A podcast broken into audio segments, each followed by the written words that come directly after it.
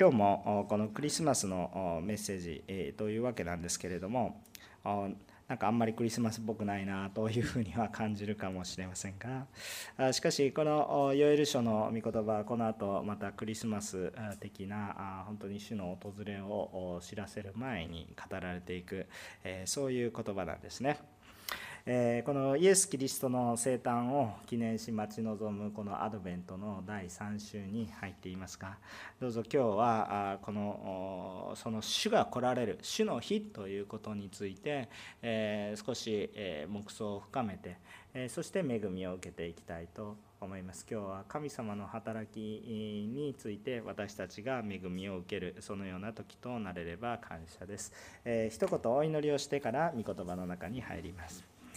ハレルヤ愛する天の神様感謝いたします。今日も礼拝が捧げられる恵みをありがとうございます。映像を通しても礼拝を捧げられるそのような時代をあなたが許してくださったことをありがとうございます。心を一つにし主を迎え入れます。どうぞ私たちの胸を開き心を開き主よもはや私たちの思いで聞くのではなく主の身思いにおいて私たちはあなたの御言葉を受け入れていけることができますよう助けてください。そして語る者の唇も清め不必要な言葉を取り除きあなたの御言葉を語ることができますように良きメッセンジャーとして用いてください。感謝を持って愛するイエス様の皆によってお祈りいたします。アーメン。さて、えこの主の日に対する予言の言葉が書かれています。えこの主の日っていうのは、まあ、いわゆる週末の話をしていますけれども、しかし、えこのまあ、私たちの主の働きがあるということを少し、えー、その特定の主の日というところからもう少しちょっと一般化して、えー、私たちは今日ちょっと捉えたいかなということも思ってもちろんこの主の日のことを覚えることなんですけれども。さて、えー、今日はその働きを見てみると主が働きをなされると、えその前には、まあ、私たちにとっては恐ろしいことが起こっていますよというのを今日聖書を読みながら感じ感じることができますしかし一方で主を知る者には逆にその恐ろしさや苦しみの中で悔い改めが起こることそしてまたその結果多くの恵みも起こってきているんだということを感じることができる聖書箇所となっています。えー、さて、えー、今日も3つのこのことを通して、えー、ポイントを通してお話をしたいと思います。まず第1番目、苦しみの時代には主の日を覚えましょう。苦しみがあるとき、苦しみの時代には主の日を覚えましょう。苦しみがあるときは主の日を覚えてください。えー1節から11節なんですがちょっと長いので読みはしないんですが非常に大きな苦しみがあることが記されていました。なんか戦争のような滅ぼしてしまわれるような何か怖いそういう記事が書かれてありました、翻って私たちの今日の今日の状況を見ると、多くの国がコロナウイルスの影響で今年いっぱいずっと苦しんできました。さらにそれ以上にも今まで平和だった国が突然、えー、クーデターが起こったり戦争が起こったり、えー、安定していたところがさらに混乱していたり、えー、いろんなことが起こっていて日本も決して、えこの一言ではない状況身近なところにそういう方がいらっしゃるということもありますよね。えー平常の年よりも非常にそういう苦しみが多かったかなと思います自然災害も当然のごとく毎年のように続いていますそういうようなことを連日ニュースで見たりまた身近なところで被害を受けておられる方を感じたりまた実質被害を受けたりしていると、えー、自分たちには何もできないなと思いつつ心を痛め、そして私たちも祈るしかないそのような状況の中です。でも私たちはこのように日常で起こる苦しみが増し加わっているような時に覚えたいことは何ですか？聖書が言っていることは主の日を覚えましょうそういうことを言っているんですね。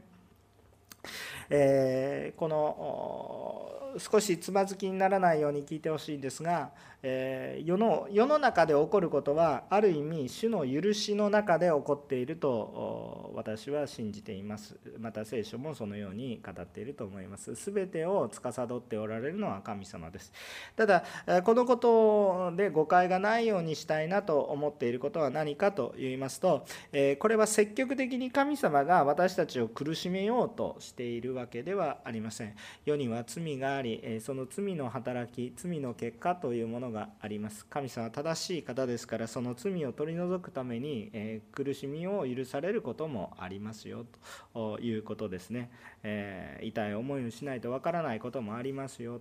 ということだと思います。しかし神様が積極的にそれを喜んで成しているというわけではありません。また悪がはびこることを喜んでおられるわけでもありません、えこのことを理解するのは非常に、えはっきりと言うとしがたいことです。私たちの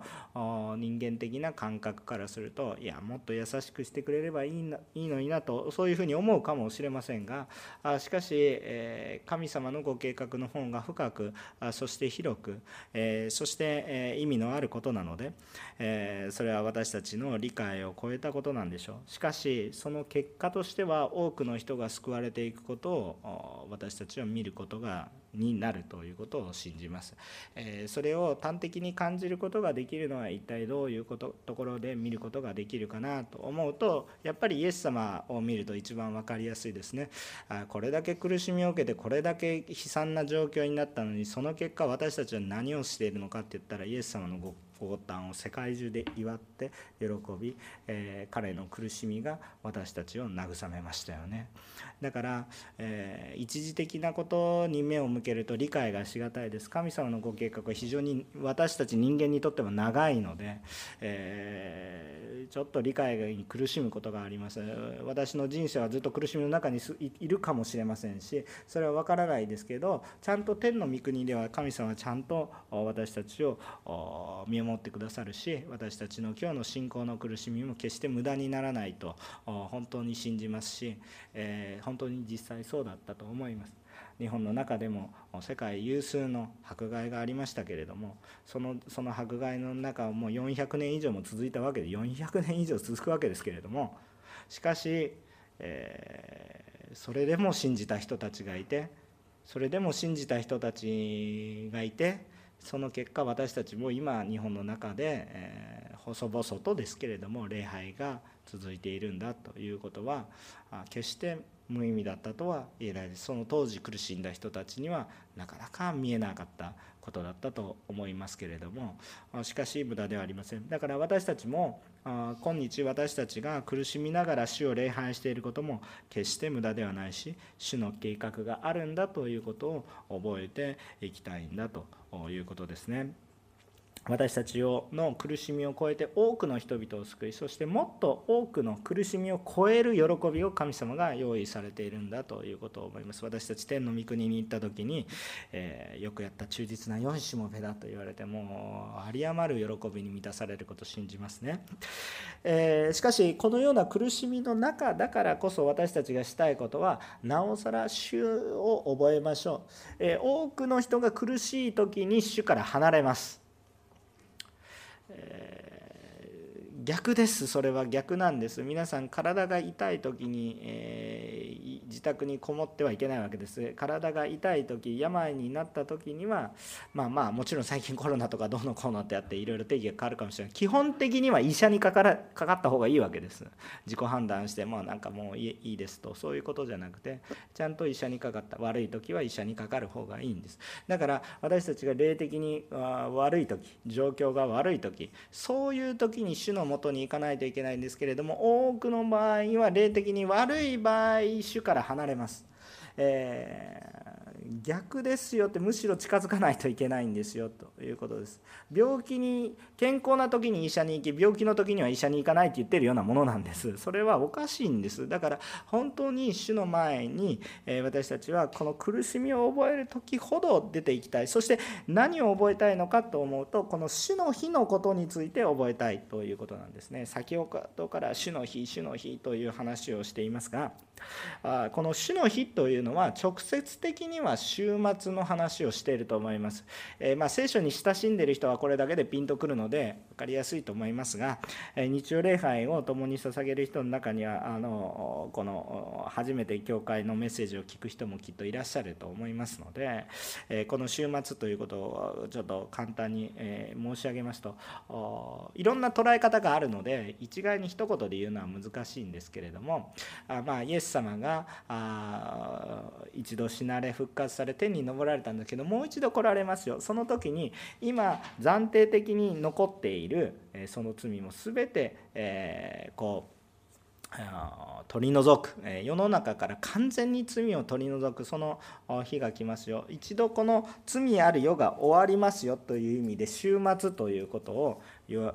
いうことを聖書はずっと語っています。えー、それはあ聖書をどこを開いても否定はしてないんですね。えー、週末があるよ、主の日が来るんだよ、死が訪れる日があって、えー、完全に罰せられる。だから先ほどヨエル書で読んだそのこの1節から11節に書かれてある内容は神様がことごとく悪いものを滅ぼし尽くしていってるっていうそういう姿ですね。まあ、この時はもうすでにえー、こう優しく包むという段階じゃなくてもその結果を出す時なので結果を出す時なので、えー、この時の罪は全てもう焼き尽くされていくようなそのような、え感覚ですね、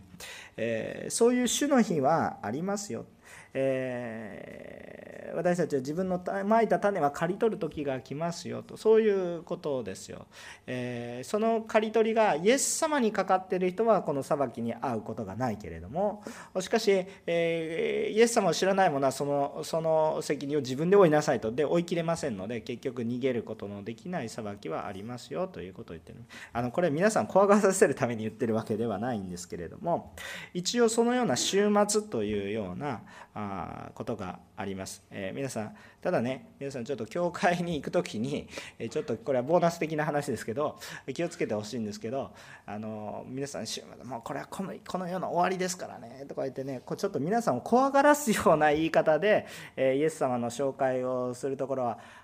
まあ、あんまりお勧めしません。あの、えー、気をつけなければいけないことですけど週末っていうのはいつかは分かりません。確実に近づいているので私たちは緊張感を持つ必要がありますけれどもいつもね、えーと、神様のする私たちの接し方私たちが神様に触れる最初の接し方は何かって言ったら十字架のような接し方ですからあのものすごく怖いイメージで言ってるわけじゃないんです。旧約聖書で怖いイメージで、えこういうふうに言ってきてるのはちゃんと神様の愛を知ってる人たちに厳しく言うんです、え初対面の子供に対して厳しく接しないでしょ？優しく接するでしょ、えー、赤ちゃんに対して「お前しっかり立て!」とは言わないでしょ？でもえー、自分の子供でしっかりと自分の愛を分かっている子供に対してはしっかりやりなさいって言うでしょ？それが愛でしょ？分かりますか？だから最初から週末ばかり強調してるとこあまりちょっと気をつけてくださいね。まあ、あの神様は愛を持ってしてくださってる。だからちょっと今日週末の話もしますけどあんまり怖がらないでください。ちゃんと主にあれば大丈夫ですから。であのこのただしね今日今話したいことは一体何かというとこういう週末がある。でこのヨエル書は週末の話もしている。で神様の働きをしている。しかし、え、私たちが今日もう少し一般化して考えたい部分があるんです。それは一体何かって言ったらまあ週末も主の働き、えー、クリスマスも主の働き、えー、今度の伝道集会も主の働き。このようにクリスマスに向かい私たちが神様の働きをしようとする時に神様の働き働きをしようとする時に困難が起こることが多いですよということですよねそれはねあのそれはある意味私たちを清めることにもなります精錬するようなものでもありますけれどもあまたあ一方で神様の積極的な働きというよりはあまたあ悪霊とかサタンとかいうそういうものが働くことも起こりえますということを言いたいわけです。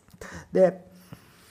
実はこのヨエル書の2章を開く前に実は1章を読んでみるとまあちょっと今日時間がないので開きないんですけれどもあ実はヨエル書の1章ではイナゴとかバッタとかいうものによって穀物が食い荒らされるというような被害がえ実はあってそこから飢饉があって、えその時代ヨエルが苦しんで主に叫び求めているとそういうような説が書かれてあるんですね。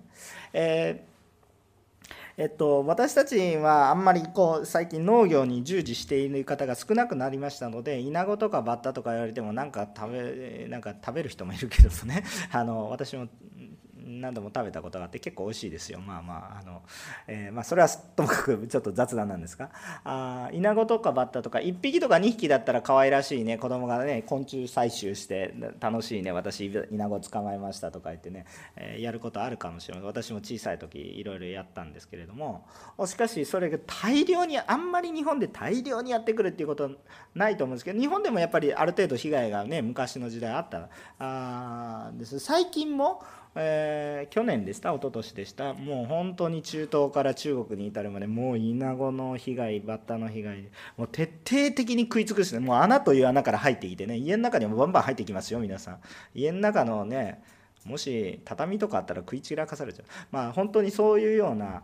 状況でもう非常に大変な害が時々ブワーって起こるんですよね。でそういう害の中にあって食べるもの全部食い尽くされていっちゃうんですね。もういくら固めててもダメ。どんどん隙間から入ってくる。昔ですからそんな密封状態のものなんていうものも少なかったと思いますから、まあ、ほとんど自分たちの食べる食料も全部食い散らかされて、えー、まあ、食糧難になって飢饉があった。多くの人が被害に遭われたと思います。それは単純に被害ということではなくてそのこの時代に起こったということは多くの悲しい死があったかなと。そういうふうに予想されますね。でそのような苦しみの中でヨエルは何を思っていたか神様とこう本当にいつもコミュニケーションをとっていた預言者の一人ですからだからヨエルにとっても神様がもうはっきりと具体的に何が起こるか見えてなくても神様が終わりの日というものがあってその時には苦しみがあるんだということをえ連想したんですね。連想したんです。苦しみ単に苦しみをその一過性のものとして過ぎるただ過ぎていくただそこで苦しんでいることにしないでこの苦しみの中全てのことは主が積極的に起こされていることではないかもしれない。単なる自然現象かもしれない。でもこの苦しみを通して通してヨエルはこの主の日のことを連想したんですね思ったんですね。えー、10節11節があのこのちょっともう一度読みますけれどもこの時に、えー、連想した話としてはまとまってていいかなと思いますが10節11節を読んでみますと「地はその前で震え天も揺れる。太陽も月も暗くなり星もその輝きを失う。主はご自分の軍隊の先頭に立って声を上げられる。その陣営は非常に大きく主の言葉を行う者は強い。主の日は偉大で非常に恐ろしい。誰がこの日に耐えられるだろう。誰も耐えられない。もう何もすることができない。そういう時がいつかは来る。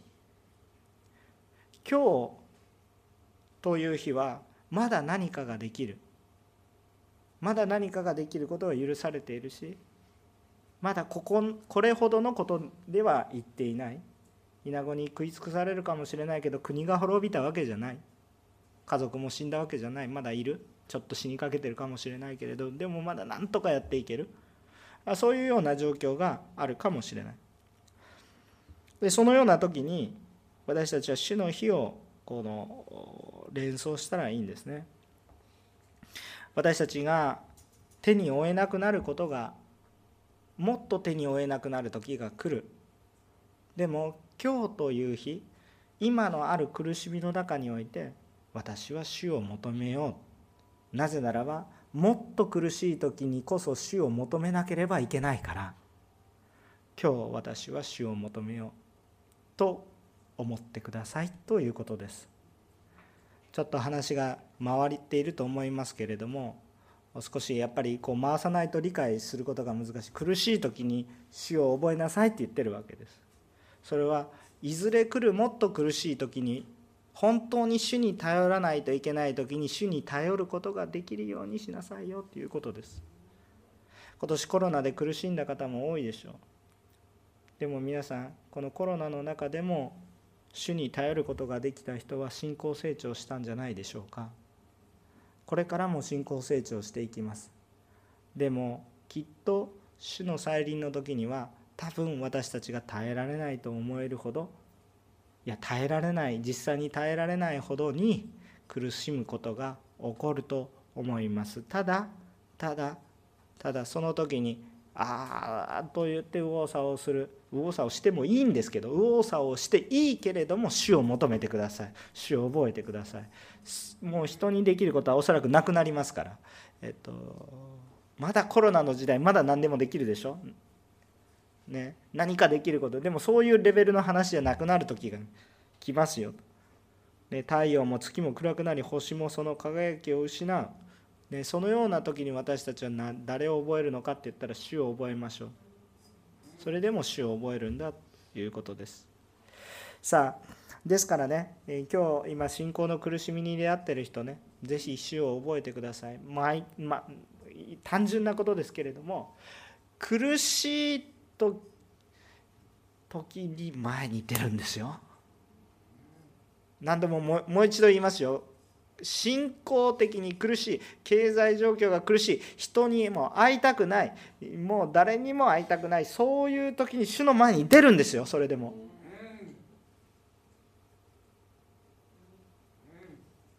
そのために励ましたいと思います。そのように励まします。でもなかなかそれは難しいんです。知ってます？おそらく私もその苦しみに遭うと出たくなくなるし神様の前に出たくなくなる。だから皆さんの祈りも必要です。私はメッセージを語っていてもおそらく弱いものだから難しい時もあります。だから宣言します。だからこそ宣言します。皆さんから教えられることもある。でも私も皆さんに教えます。苦しいから出るんです神様の前に覚えておきましょうねで2番目ですけれども2番目のポイントですけれども主の恵みの働きの前には悔い改めがあります。主の恵みの働きの前には悔い改めがあります。12節から14節これはお読みしたいと思います。12節から14節えー、しかし今でも主の言葉心のすべてをもって断食と涙と嘆きをもって私のもとに帰れ衣ではなくあなた方の心を引き裂けあなた方の神主に立ち返れ主は情け深く憐れみ深い、怒るのに遅く、恵み豊かで災いを思い直してくださる。もしかすると主が思い直して憐れみ、祝福を後に残しておいてくださるかもしれない。あなた方の神主への穀物と注ぎの捧げ物を。アメンえー、いつもですけれども主の素晴らしい働きの前には悔い改めがあります。バプテスマのヨハネといってイエス様が来られる前にそのこのイエス様の来られることを整える人が現れました。その人は主の日が来返し主の主が来られるために準備をしなさい。平らにしなさい。私たちを整えなさい。何をしたらいいですか？ヨハネさん。悔い改めてバプテスマを受けようって洗礼を受けようって言ったわけですね。だから洗礼ヨハネって言われてます。バプテスマのヨハネって、えー、自分たちを本当に悔い改めて心を主に向けなさいと。そこからそこからえー、主が来られるともう恵みであふれるわけです。整えられているので恵みにあふれるわけです、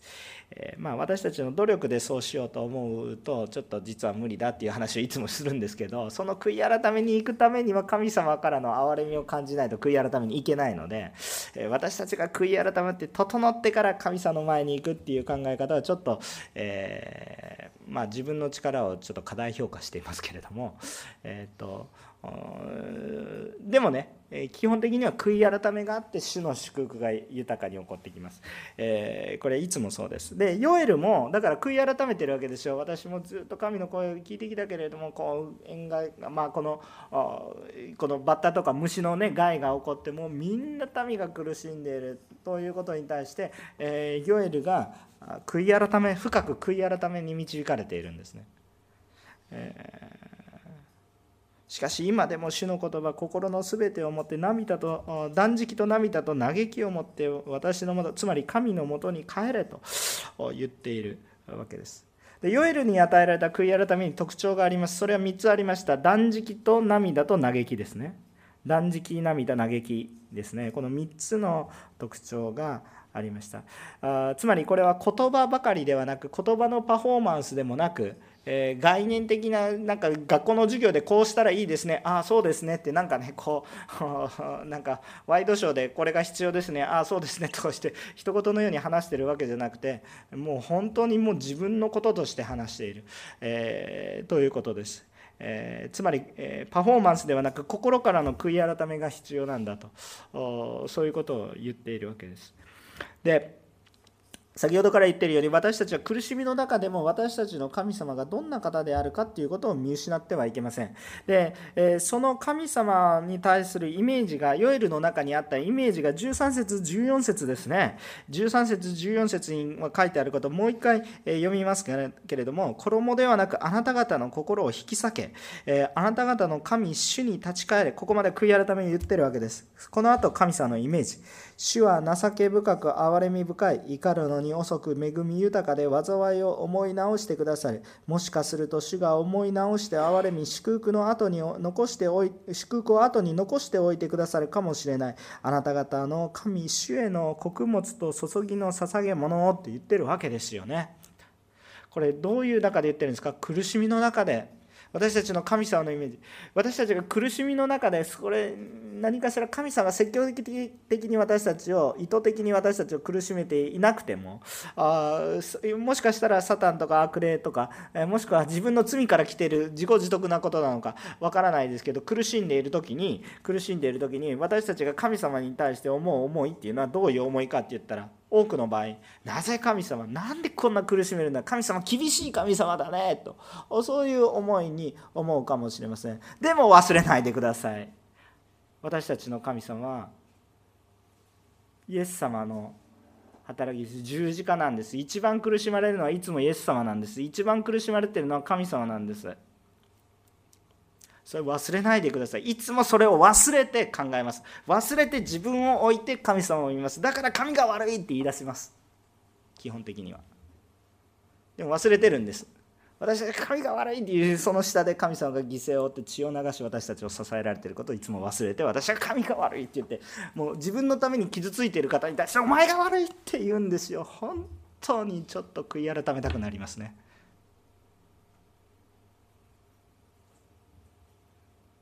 イエス様が見えなくなるっていうのはそういうことです。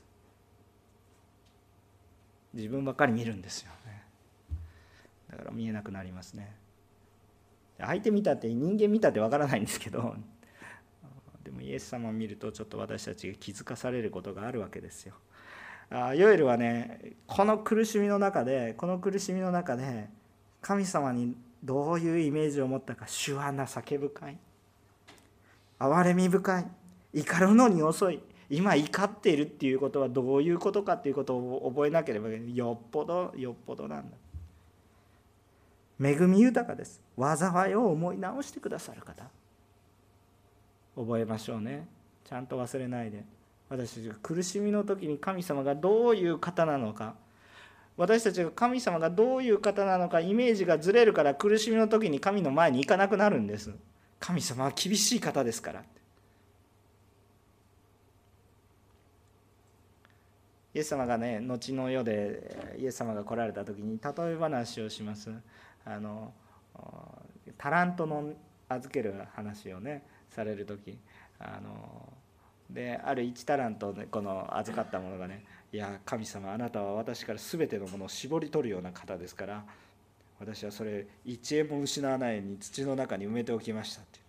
ああそうか。私はあなたから絞り取るようにあなたは思っていたんだね。じゃあその通りになりなさいって言って神様が 絞り取ってしまう時があるんですけれども。えっと他のものに対して実はそのイメージは違うわけです。神様は実はそういう方ではなく主は情け深く憐れみ深い怒るのに遅く恵み豊かで災いを思い直してくださる。それでも正義を行います。一点も妥協がありません。じゃあどうやってじゃあ厳しさないんですか？ありますよ。ありますよ。でもその厳しさはの最終的な責任は神様ご自身が背負われます。だからもう神様は厳しさも正しさも妥協ありません。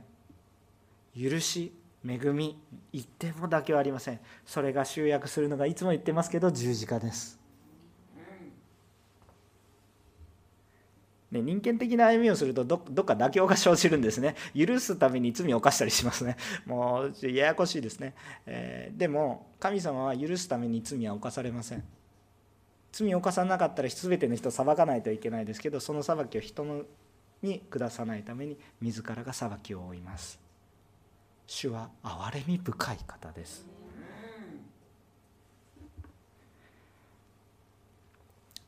で今回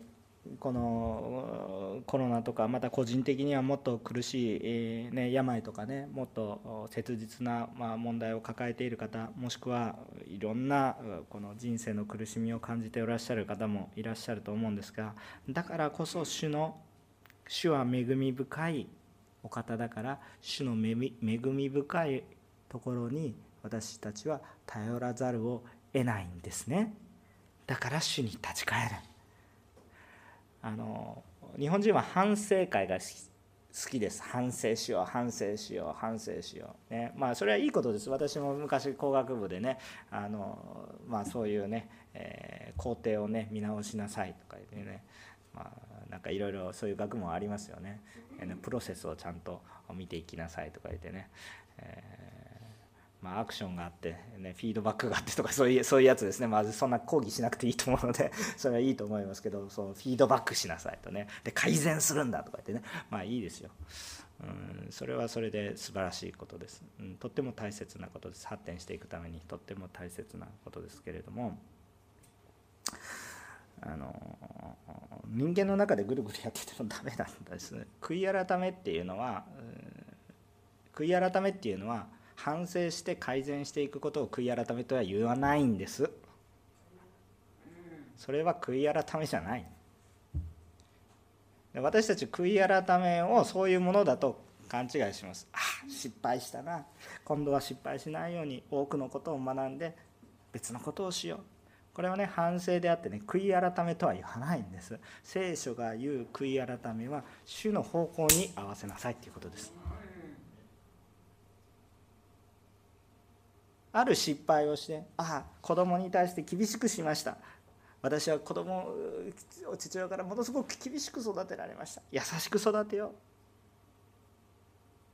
それは改善というかそういう方向性なんですね、えっと、それはそれで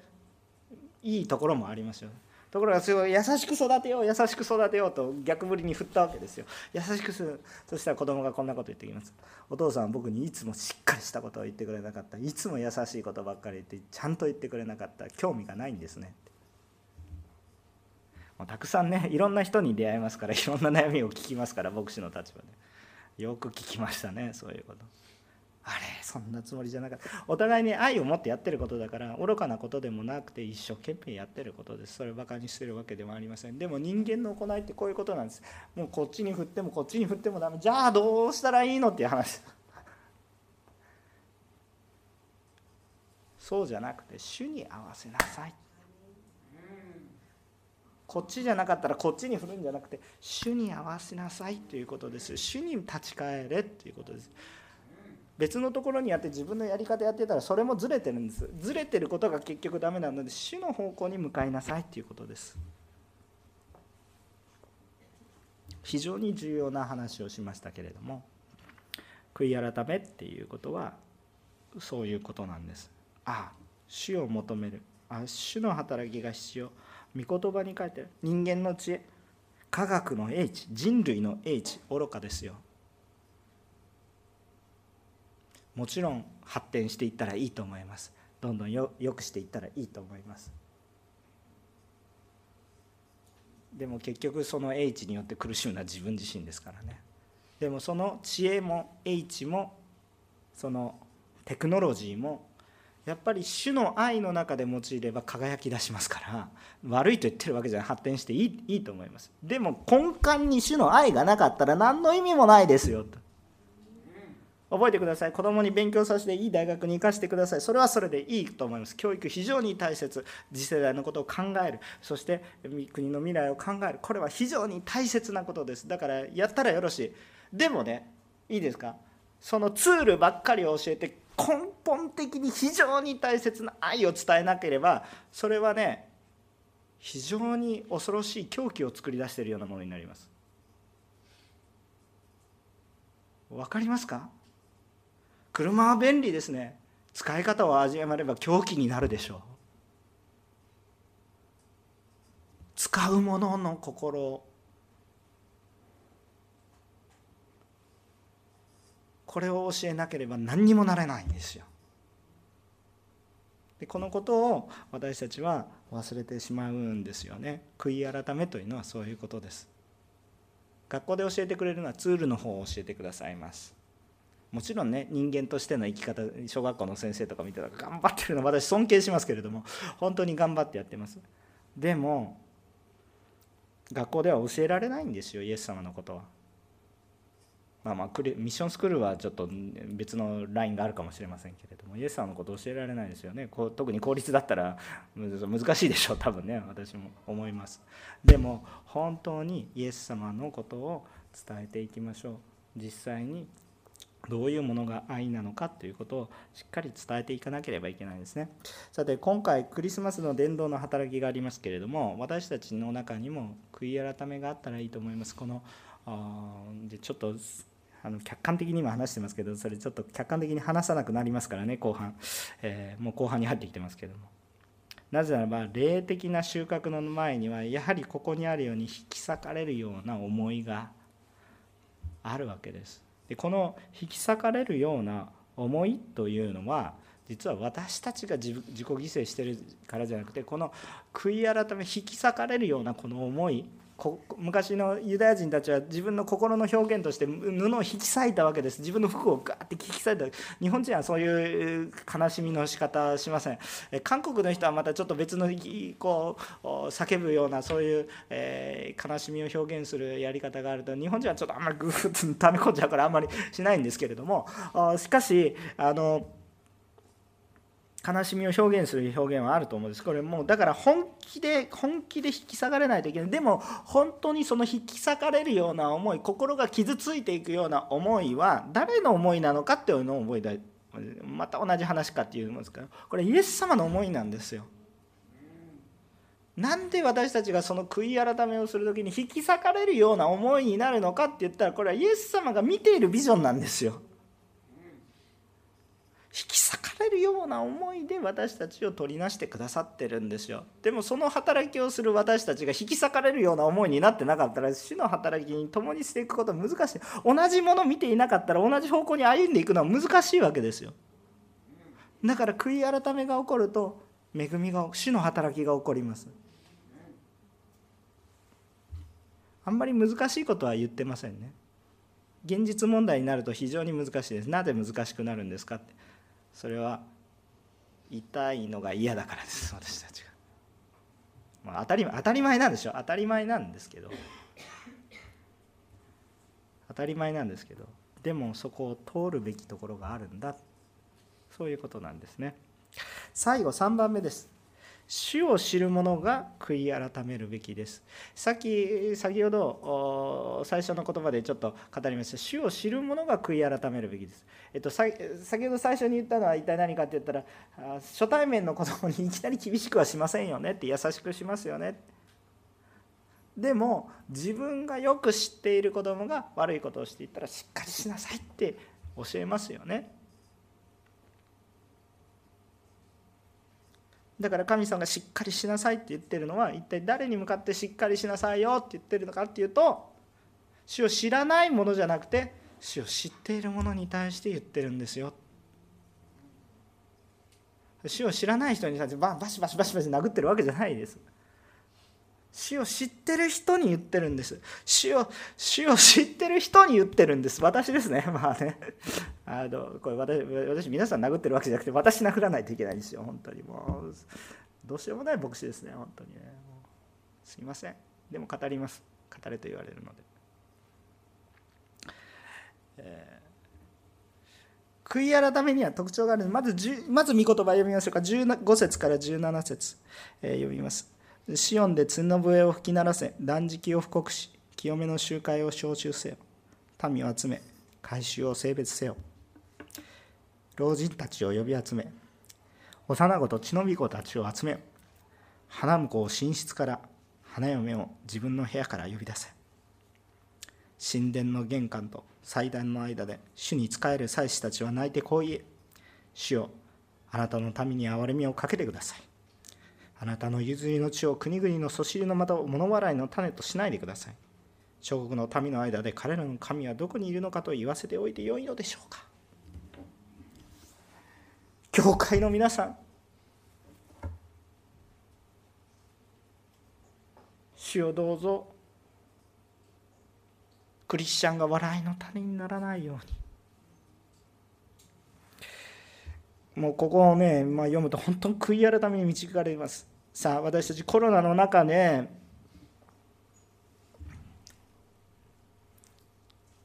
何をしてきたか。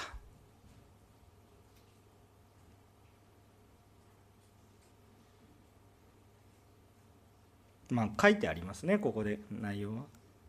断食を布告し清めの集会を招集せよ。民を集めよ。改宗を性別せよ。老人たちを呼び集めなさい。幼子血のみ子たちを集めよ花婿を寝室から花嫁を自分の部屋から呼び出せ。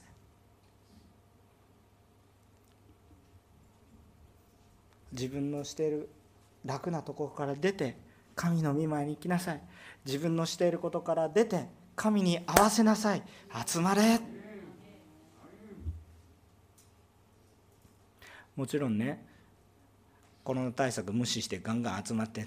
もうマスクも取って礼拝する。それはそれは愚かなことです。それは愚かなことです。そうは言っていません。でもこの基本的な姿勢が私たちから抜けるとおかしい。私たちは病があると礼拝できないんですか？老人だから礼拝できないんですか？そんな時代は逆に神様はもう終えられました。本当に私たちはさあ礼拝に出て清めの集会をしなさい。悔い改めには特徴があるとまあ、涙とね断食と嘆きですけれどもしかしもう一つ特徴があります。それは主を知らないと悔い改められないんです。なぜなぜですか？なぜなぜ主を知らないと悔い改められないんですか？先ほど言いました主を主悔い改めるというのは改善ではなく主の方向に方向性を合わすということでだから主を知らないと合わせようがないんです。だから逆に神様が悔い改めという悔い改めよっていう御言葉いいですか？悔い改めよっていう言葉はいつも私に語られてるんです。あのいいですか？こうこういう御言葉を聞いたあの人聞けばよかった。このメッセージあの人聞いてください。違うんです。それは違うんです。悔い改めのメッセージはいつも私に語られてるんです。主を信じる者の中に悔い改めが起こる。そしてその主を信じる者の中に宣告しなければいけないことがある。たとえあなたが老人であろうがたとえあなたが幼子であろうがたとえあなたが血のみ子であろうが集まる時は集まる。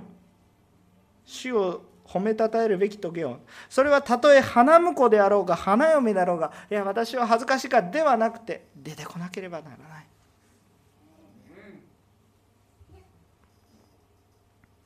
この中の中では必ずしも礼拝に来れない人はいます。だからそういう人に無理やり来なさいと言ってるわけではない。特に医療従事者の方とかね。難しいと思いますよね。でそういう人に無理やり出てきなさいとか言ってね。内緒で出てきなさいとかそういうこともやっぱり証にならないです。でもねいいですか？それを言い訳にして私は礼拝しませんって言ってたら全くおかしなことを言っている。その人のうちからキリストが出てきているならばおそらくその人の周りからにはキリストの実が実っているはずなんですけれどもそうじゃなかったらおかしい。私たちコロナ禍の中でちょっと楽をした部分がありますね。楽をした部分がありますね。あのいやいや苦しんでるんですけどじゃなくて霊的に楽をした部分がありませんか？僕はありますね。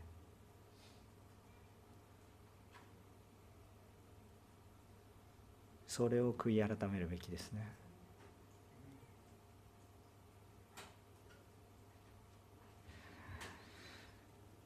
私たちはどういうふうに祈るんですか？涙で祈らないといけないんです。嘆きを持って祈らないといけないんです。皆さんあの今伝道集会のためにももちろんフォーカスも当たってますけれども本当にいやもう祈ってる方は祈ってるので私がおこがましいこと言えないんですけれども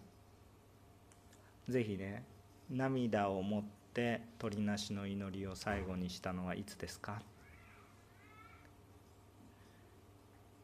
涙を持って悔い改めたのはいつですか？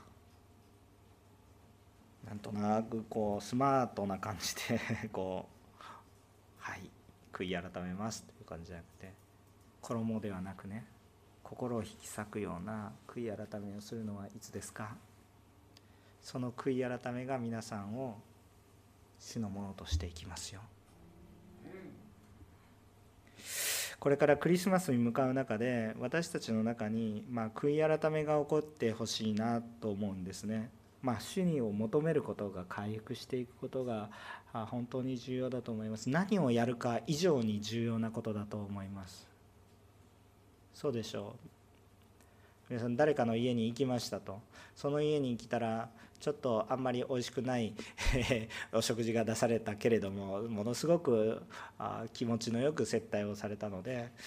良い交わりをしたので良かったです。でもある別の方の家に行きましたけどものすごいおいしい食事が出されて高級なお食事が出されたけれどもその人が私を非常に、えー、辛く当たるので非常に心地が悪かっ居心地が悪かったですと言ったらどっちの方が満足度が高いと思いますか？それは心地よいものをしてくださった方の方が満足度が高いんですね。あの本当に伝道集会に愛があふれていればですね、えもちろん最高のできる限り最高のものを捧げるそこにまた私たちの愛も現れますから最高のものを捧げていくんですけど